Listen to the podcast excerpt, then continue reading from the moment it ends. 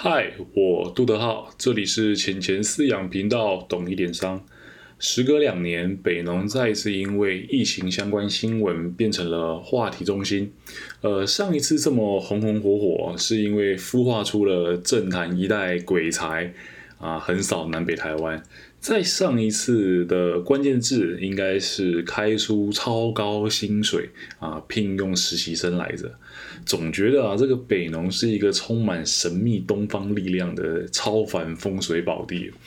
他总是鸡坡大的啊，蹲得低，跳得高，从来不走正常路子，要么就是默默无闻，要么就是一鸣惊人。哦，那基于以上的新闻，还有一般印象来说。北农，北农，真要我回答是什么的缩写，我可能还会是说双北生活圈市农工商俱乐部啊，毕竟总感觉这里总是出了非凡之人、非凡之事。但是，哎，三二一啊，正确答案应该是台北农产运销股份有限公司。哦，再思考一下，发现我除了培养人才以外，真的无法回答。北农的实际业务是为何啊？经过几天的小研究，让我跟你分享分享北农的日常以及商品流通的那些事。呃，首先我们来说文解字哦，北农全名是台北农产运销股份有限公司啊。这个台北代表它服务的是大双北地区，农产是它市场划分，运销啊才是它真正在干的事情。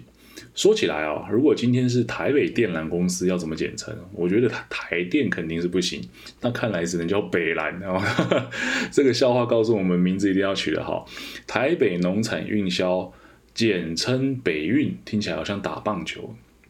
北消又听起来像是什么消防总局之类的感觉。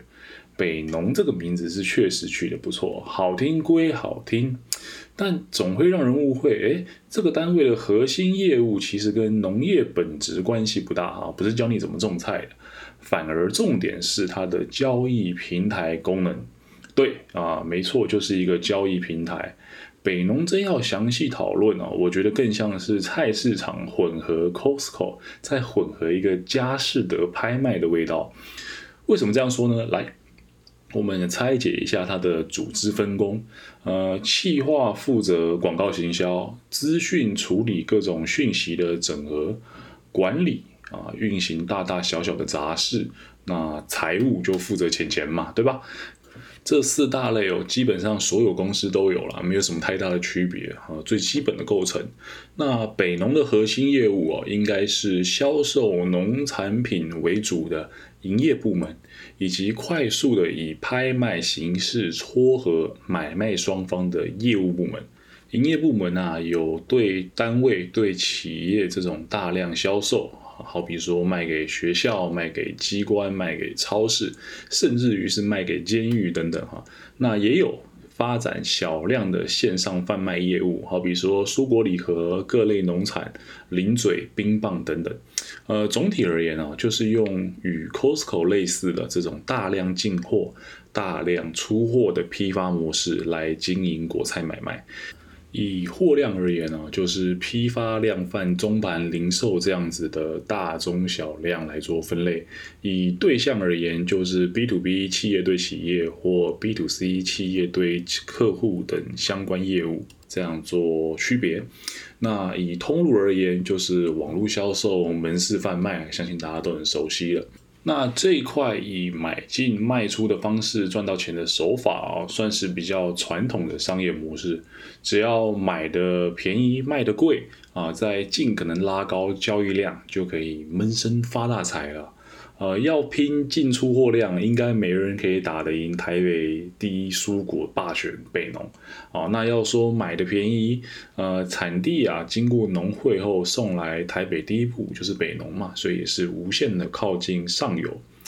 那至于主要负责拍卖的业务部门，就真的是酷毙了哈，基本上。一般大众对于北农的印象，就来自于由业务部门所管理的第一与第二果菜批发市场。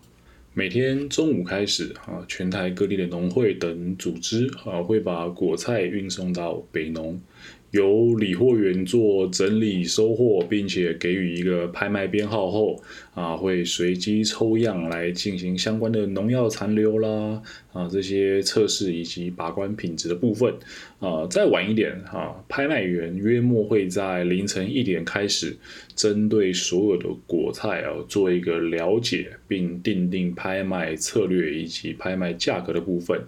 统一的在凌晨三点二十来进行喊价拍卖，成交后再由商贩运离批发市场啊。同时，北农会回收相关的拍卖数据，确保买菜的人给卖菜的人钱啊。这样子，最后这些菜菜们就会到达各级市场，不论是凌晨的啊、黄昏的啊，或者是全年啊，被你阿妈买回家煮给你吃。诶，这时候你一定会想到一个问题，